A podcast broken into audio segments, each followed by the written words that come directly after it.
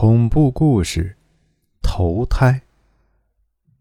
有一对高中男女同学，他们很要好，学习也很不错，在学习生活上都互相帮忙，共同进步。之后，男孩子考上南京的一所大学，女孩子到了北京的一所大学。他们仍然保持联系，并确立了恋爱关系，约好了。等大学毕业后，双双回到美丽的家乡结婚生子。但是时间能改变的太多，北京的女孩经受不了诱惑，为了能够留在北京，结识了一个比自己大好多的老板，并决定就这样留在北京，做北京人。男朋友知道后，一路悲伤的到北京约女孩谈心，但是女孩很绝情。要和男孩子分手，恩断义绝。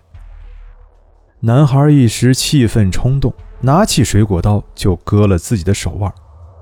女孩不但没有阻拦，甚至都没有叫救护车，并且是看着男孩流尽了血，在抽搐和绝望中死去。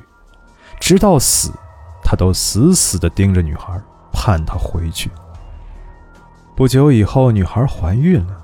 生了一个男孩，不知怎么回事这个孩子天天哭闹，折腾的他没有办法，决定把孩子送回家乡，让自己的妈妈带着。说来也很奇怪，他一做出这个决定，孩子就不闹了。回到家乡的感觉很好，可惜是在夜里，车的终点站离家还有一段距离，他就抱着孩子往家走。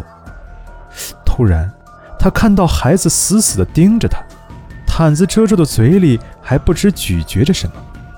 掀开一看，孩子在啃自己的手，手已经被啃得稀巴烂了。女孩吓坏了，一个趔趄就坐到了地上。